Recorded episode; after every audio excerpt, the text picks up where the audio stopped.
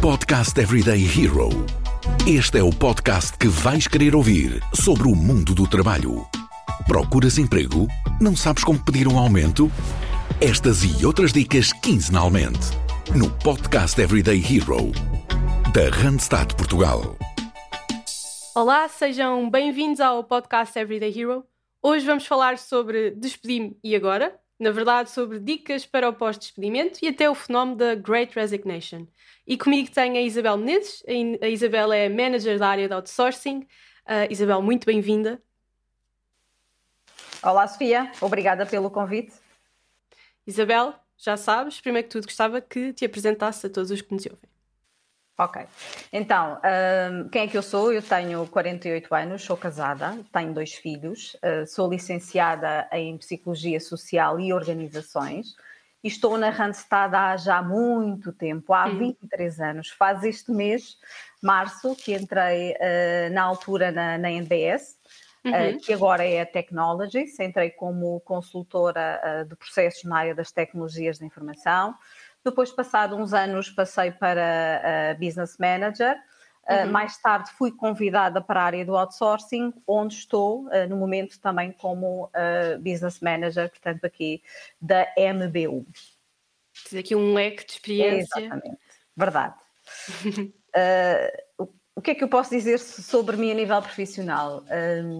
posso dizer que sou uma pessoa muito, muito focada, muito empenhada nos meus propósitos, uhum. mas a nível pessoal sou extremamente distraída. Acho que quem me conhece a nível uh, profissional não faz ideia dos momentos de, de distração que, que, eu tenho uh, ao longo do meu, do, do, meu dia a nível pessoal e que são, e que são imensos.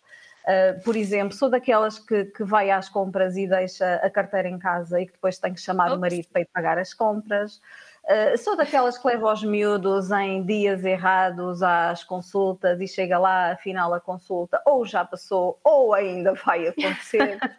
uh, sei lá, lembro-me de um fenómeno uma vez que saí de casa, tinha dois, par, dois pares de botas exatamente iguais no formato, mas umas eram azuis e outras eram pretas.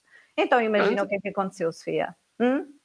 Saí de casa com uma bota azul e outra preta. Portanto, e aí fui eu, e aí fui eu. Uh, e alguém depois, entretanto, e não reparei, alguém me disse, Gabriela, então, mas tu já, já viste como é que saíste de casa? E eu, mas o quê? Olha lá para os pés. E eu, ups, enfim. Portanto, uh, uh, sou daquelas que também nunca sabe onde, onde tem o carro estacionado. Nunca. Todos os dias de manhã vou levar os miúdos à escola e nunca sei onde é que o carro está. E acreditem que uma vez já fui à polícia dizer que me tinham roubado o carro. Eh, nesse Ups. dia em particular tinha colocado mesmo numa, numa uh, uh, zona aqui um bocadinho longe porque não havia estacionamento à porta. Portanto, e, e, e sou uma pessoa, como os meus filhos dizem, inédita, extremamente ah. distraída. Um deles saiu à mãe, outro nem por isso saiu ao pai, portanto, que também é muito focado a nível, a nível pessoal, não se perdeu tudo. Bem, então para quem te conhece em contexto profissional é uma surpresa. É, eu acho que é uma completa surpresa, porque nem imagino, ninguém imagina o que aqui está. Muito bom. Isabela, obrigada. Eu acho que agora a tua equipa vai ouvir isto e vai guardar esta, vai guardar esta informação. Verdade, na memória, verdade. Voltando aqui então ao tema, um, a Great Resignation não é novo, não é um fenómeno novo. Uh, também é apelidado de Big Quit, a grande resignação, o grande despedimento. Uh, nós vemos que em Portugal também está presente este fenómeno, já começamos a ver também. Tu sabes do que estou a falar, eu gostava mesmo que explicasses um pouco para quem nos está a ouvir o que é que é isto de grande resignação. Uh, uh, oh Sofia, sim, é, é, um fenómeno que, apesar uh, de não ser novo, como dizes bem, mas é um fenómeno muito associado também à, à, pandemia. Uhum. Portanto, surgiu, penso eu, que nos Estados Unidos, uh, uh, sensivelmente dois anos atrás, quando a situação da pandemia também começou, não é? E, e, no que é que consiste? Consiste num elevado número de despedimentos voluntários, sobretudo naquelas camadas mais jovens. Portanto, o que estamos a acompanhar em muitos países é que algumas pessoas, proativamente, e algumas delas, mesmo sem terem outro sítio para trabalhar, uhum. optam por sair. Como eu estava a dizer, é um fenómeno que de alguma forma tem sido associado à, à, à pandemia, uh, uh, o que fez com que muitas pessoas também repensassem aqui o seu estilo de vida e, consequentemente, Sim. também a, a, as suas próprias carreiras.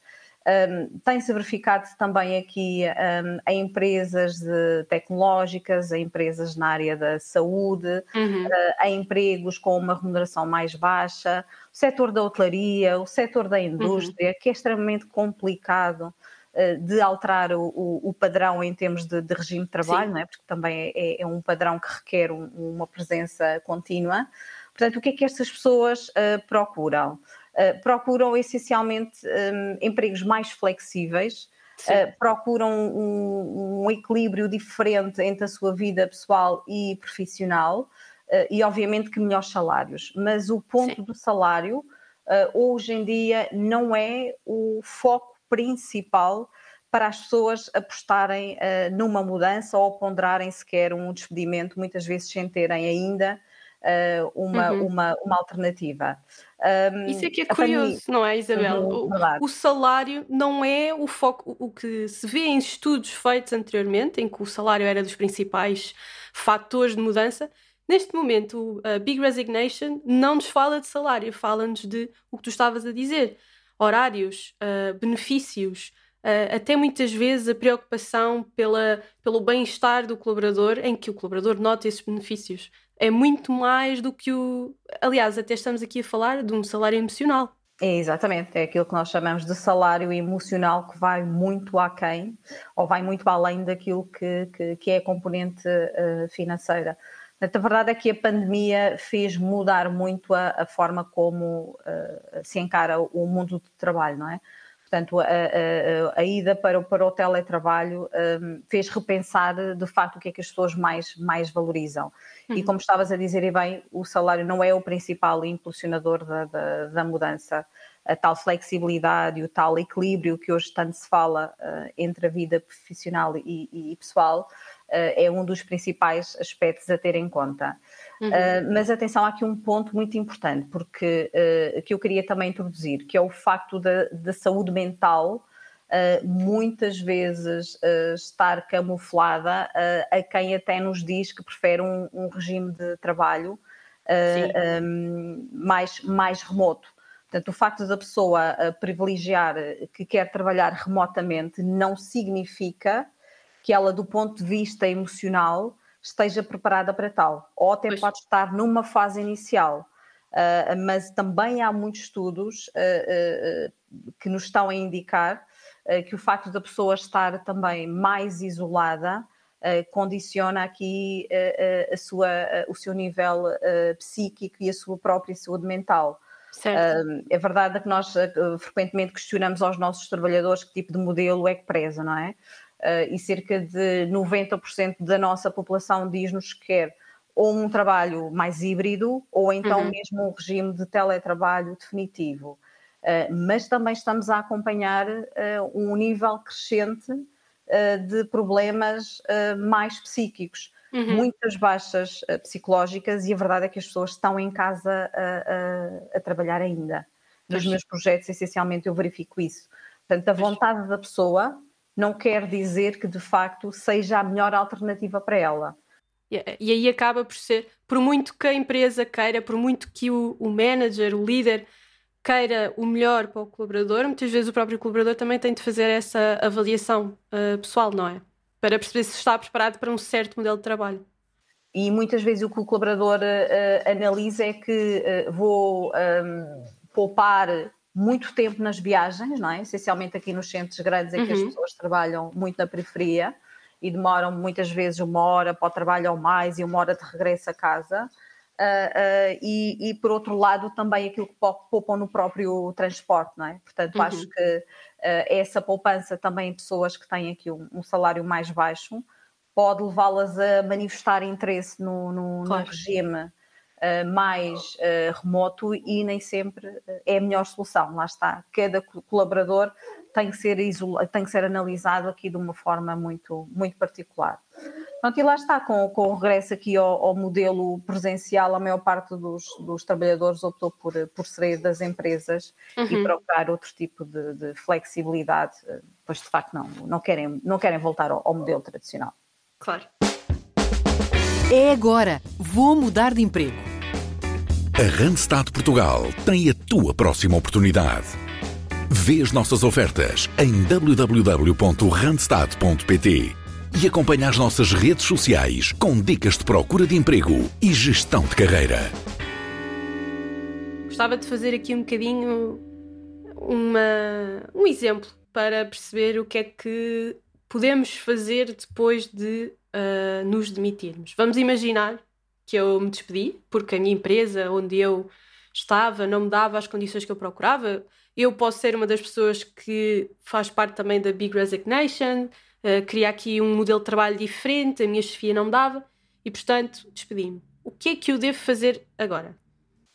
Olha, eu acho, eu acho que em primeiro lugar a pessoa uh, deve de facto perceber o que é que, o que é que de facto quer e o que é que valoriza mais. Uh, e quando direciona a sua procura, uh, tentar perceber se um eventual novo projeto lhe consegue de facto oferecer aquilo que, que procura, não é? Para uhum. não ter que voltar novamente ao ponto de partida e de facto até poder envolver-se aqui num, num projeto que depois de facto não seja não seja o que na realidade uh, ambicionava. Um, o que é que a pessoa deve fazer? Um, vai ter que analisar também as ofertas de, de, de trabalho uhum. e verificar, verificar quais também se adequam aqui às suas uh, reais necessidades. Uh, tem que procurar ativamente uh, uma análise do, do mercado, portanto, as empresas também se estão a posicionar aqui Sim. para uh, fazer face a esta uh, Great Resignation, não é? Uhum. e algumas também promovem aquilo que estão a fazer ou nos seus sites ou em sites de emprego ou uhum. mesmo em, nas, nas, redes sociais. Uh, estar atento, uh, ver como é que o mercado se está a posicionar e depois Sim. também investir uh, nas suas, em si próprio, não é? Uh, poder uh, investir e dar, a, e dar a conhecer-se também nas suas redes, nas, nas, redes sociais, onde, por exemplo, uhum. pode dar as redes sociais profissionais, onde pode, por exemplo, escrever um artigo de opinião Uh, sobre este tema em concreto, não é? E também, Sim. ao fim e ao cabo, uh, que, que, benefícios é que acha que pode trazer para si, para si e para os outros um, um, um modelo mais remoto ou mais, ou mais híbrido. Uhum.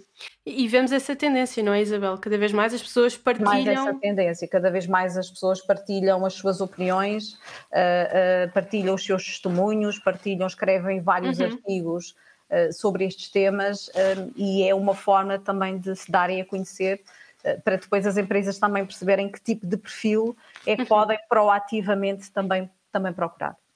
Sim, sim. Eu, eu acho que o que acabas aqui por dizer é, primeiro que tudo, uma, uma fase de introspeção. O que é que eu quero a partir de agora? O que é que eu quero mesmo? Será que o que eu quero mesmo é mesmo o melhor para mim? Porque é aquilo que eu estava a dizer, uh, uh, eu posso querer por uh, uma questão financeira ou uma questão de poupança de tempo, ou lá está aquela questão de flexibilidade, mas uhum. será que depois a minha parte psicológica acompanha de facto aquilo que eu acho que inicialmente é o melhor e mais tarde percebo que estou uh, deprimido ou que preciso de um contacto mais próximo com alguém diariamente, não é? e não uhum. só de uma forma remota, uh, uh, porque o, o, o contacto presencial para mim também é extremamente importante. Não é? Claro que todos Sim. nos temos que adaptar a estas tendências de mercado, mas há sempre a parte social e humana que nunca pode ser descurada. Claro que sim. Um, eu acho que estes primeiros passos que tu referiste é um bom ponto de partida depois deste, deste despedimento. Como é que eu, depois desta introspecção, uh, partilha pessoal, trabalhar até na minha marca pessoal, que é basicamente também o que, o que estamos aqui a falar, como é que eu depois, numa fase de procura, estou novamente à procura de um, de um emprego, como é que eu otimizo a, a procura de emprego para que tenha exatamente o que eu procuro, os horários, os modelos de trabalho, os benefícios. Como é que eu consigo filtrar no meio de mil ofertas de trabalho esta procura? Uhum. Olha, Cia, por norma, uh, as oportunidades de emprego, muitas delas já dizem em concreto o que é que a empresa procura. Uhum. Dizem que tipo de horário uh, uh, se pretende, que tipo de modelo se pretende, se se está a contratar num modelo presencial, num modelo remoto ou até no modelo híbrido. Eu posso dizer que eu própria tenho, tenho projetos onde existe, onde os anúncios de captação estão direcionados para esse tipo de perfil. Se, uhum. precisamos de, se procuramos pessoas eh, que tenham interesse mais no, numa via remota, e aí até temos anúncios de recrutamento direcionados de norte a sul do país, não é? Não interessa a localidade em que a pessoa claro. está, uh, e, que o, e tipo de horário uh, que, que, que necessita. Portanto, equipa, as equipas de recrutamento já estão preparadas para fazerem também a, a, sua filtragem e a sua, a sua captação nesse sentido. Portanto, as empresas já estão muito a apostar numa divulgação inicial do que de facto pretendem, não é? Portanto, e dizer um claramente, exatamente, e dizer claramente uh, uh, o, que é que, o que é que estão a, a, necessitar, para que depois a própria pessoa também possa canalizar uh, os seus interesses, a sua candidatura em função de facto daquilo que já está a ser uh, divulgado. Uhum. E depois lá está, há sempre que fazer uma, uh, uma um, análise uh, proativa do que é que, a, é que, as empresas estão a fazer, quem é que está a apostar neste momento na contratação, que tipo de contratação é que estão a, é que estão a realizar. E depois uhum. canalizar a candidatura em função também do interesse da própria empresa, não é? Não é só do interesse da pessoa em si. Exato pelo menos uh, já sabemos que há aqui uma, uma, boa base, um bom ponto de partida, porque as empresas já têm em atenção estes detalhes no, nas ofertas. De exatamente, exatamente, é isso mesmo. Uhum. Depois, numa fase de entrevista, mais à frente, um, tu achas que eu devo explicar os meus motivos do despedimento anterior, mostrar aqui as minhas expectativas com base do que aconteceu na minha experiência, ou não é relevante? Olha, eh, eu sinceramente acho que sim. Eu acho que a pessoa deve ser sempre honesta e transparente, um, indicar claramente o que é que procura e o que é que, do seu uhum. ponto de vista, não funcionou na situação anterior. Portanto, se eu procuro um regime uh, híbrido, uh, por exemplo, e a minha empresa não proporcionou e me obrigou a, a, eu ir em permanência para o meu posto de trabalho e foi isso que me levou a sair, uhum. não é? E se eu estou a procurar essa flexibilidade, eu acho que devo ser transparente e claramente dizer o que é que eu procuro, porque Sim. senão lá está. Eh, eu até posso, posso ir para um projeto experimentar como é que é e depois chegar à conclusão que é mais uma situação é. que eu vou ter que sair. Portanto, acho que não é bom nem para a empresa nem para o próprio colaborador. Até primeiro que tudo, transparência e dizer claramente o que é que correu menos bem, o que é que se procura e tentar depois uhum. em conjunto, obviamente, um, sempre um equilíbrio entre ambas as partes, não é? Uhum. Nada do que uma conversa transparente que possa resolver a situação. Como em tudo, penso que sim. Acho que sim. Muito bem. Este, este tema sempre foi muito virado para os profissionais. Nós aqui estamos a falar mais de dicas concretamente para profissionais que tenham se despedido ou estejam a pensar fazer aqui uma mudança uh, de carreira. Mas tenho aqui uma última pergunta para ti, que é virado completamente para as empresas. Porque este tema acaba por impactar todos os pilares que nós conhecemos até agora de atração e retenção de talento. Portanto, gostava que terminasses com um conselho que tenhas para as empresas para se adaptarem a esta big resignation e acabar por também não serem impactadas por este fenómeno. Uhum. Lá está, na, nada é igual ao que era há dois anos atrás. É? Uh, tudo mudou uh, uh, drasticamente. e as empresas, o que é que devem fazer, no meu entender? Devem mapear todos os seus talentos, devem uhum. conhecer cada um dos seus trabalhadores ao pormenor, saber de facto o que é que prezam, o que é que uhum. valorizam uhum. mais. Uh, cada colaborador tem, uh, tem a sua opinião, tem os seus interesses. Um, e, e, se a empresa, se o colaborador, por um lado, se tem que adaptar também às necessidades da empresa, a empresa também tem que se adaptar aos interesses de cada colaborador uhum. um, em particular. Obviamente, tentando depois, na medida do possível, encontrar sempre um ponto de, de equilíbrio para benefício de ambos, não é? Portanto, há que criar projetos de retenção transformacionais dos seus talentos. Os projetos de retenção que existiam há dois anos, com certeza que não são os projetos de retenção que existem, que, de, que são os mesmos praticados à data, não é? Tem que existir uhum. aqui uma visão transformacionista de como é que vamos reter os nossos colaboradores, portanto, os nossos trabalhadores, eh, nesta, nesta nova realidade. e, depois as pessoas também têm que se sentir muito comprometidas com, com, os seus, com os seus projetos, com os projetos que têm em curso, têm que saber de facto qual é que é o seu propósito e Sim. muitas vezes as pessoas não sabem isso, não é? Não sabem em concreto, estão num projeto, mas não sabem em concreto se o projeto está a correr bem, se não está a correr bem, uh, ou para o que é que são chamados, qual é a finalidade do mesmo, não existe o tal sentido de pertença, nem de missão, nem de propósito, que eu acho que é fundamental. Uhum. Uh, e depois, no final, obviamente, tem que existir sempre um, um feedback contínuo uh, e construtivo, tem que existir sempre o reconhecimento pelo trabalho realizado. Portanto, o tal claro. sentido, sentido de, de, missão, de engagement, de compromisso, de reconhecimento, que é isso que depois faz a diferença entre reter os talentos e acabar por deixá-los por ir muitas vezes para o mercado. Claro. Isabela, acho que foi o conselho mesmo para fechar este episódio. Obrigada por teres estado Obrigada, a falar comigo sobre isto.